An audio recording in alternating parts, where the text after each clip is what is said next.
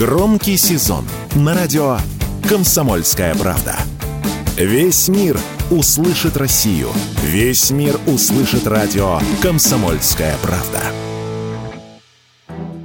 Регионы, которые тратят больше электричества, должны платить за него больше. Инициативу по дифференциации тарифов предложили в правительстве, она должна заработать 1 января 2024 года.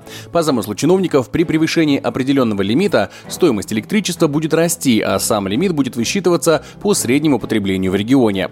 Таким образом, в Федеральной антимонопольной службе хотят бороться с серым майнингом, который использует бытовую электроэнергию для коммерческих целей. В некоторых городах, где распространены нелегальные фермы криптовалюты, потребление электричества растет при снижении населения, но сделать с этим ничего не могут. Поэтому дифференциация тарифа будет на руку честным гражданам. Уверенность в этом высказал директор Центра исследований в электроэнергетике Высшей школы экономики Сергей Сасин. Расширение дифференциации тарифного меню – это путь правильно, потому что он позволяет, с одной стороны, учесть все нужды потребителей, сделать тарифы низкие для тех, кто в этом нуждается, и повысить его для тех, кто в этом не нуждается. Вы знаете, например, в Иркутской области под видом населения вполне себе процветает серый майнинг, и формально он увеличивает объем потребления в бытовом секторе, хотя, естественно, используется электроэнергия не на бытовые цели. И, насколько я понимаю, ровно для борьбы с такими явлениями предлагается вот этот механизм ввести. Это коснется тех регионов, которые не вписываются в лимиты перекрестного субсидирования, установленные правительством.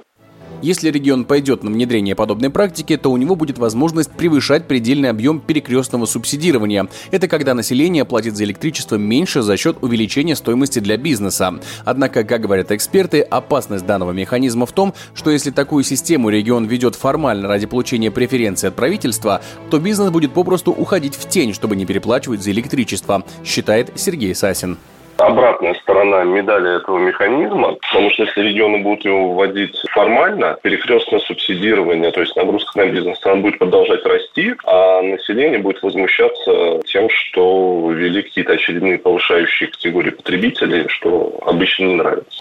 На самом деле не очень хорошо, потому что чем выше тариф на бизнес, тем а, более привлекательный уход из централизованной системы, что на самом деле не очень здорово.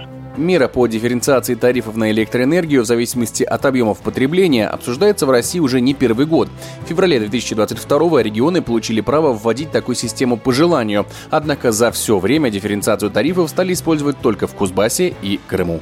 Егор Волгин, радио «Комсомольская правда».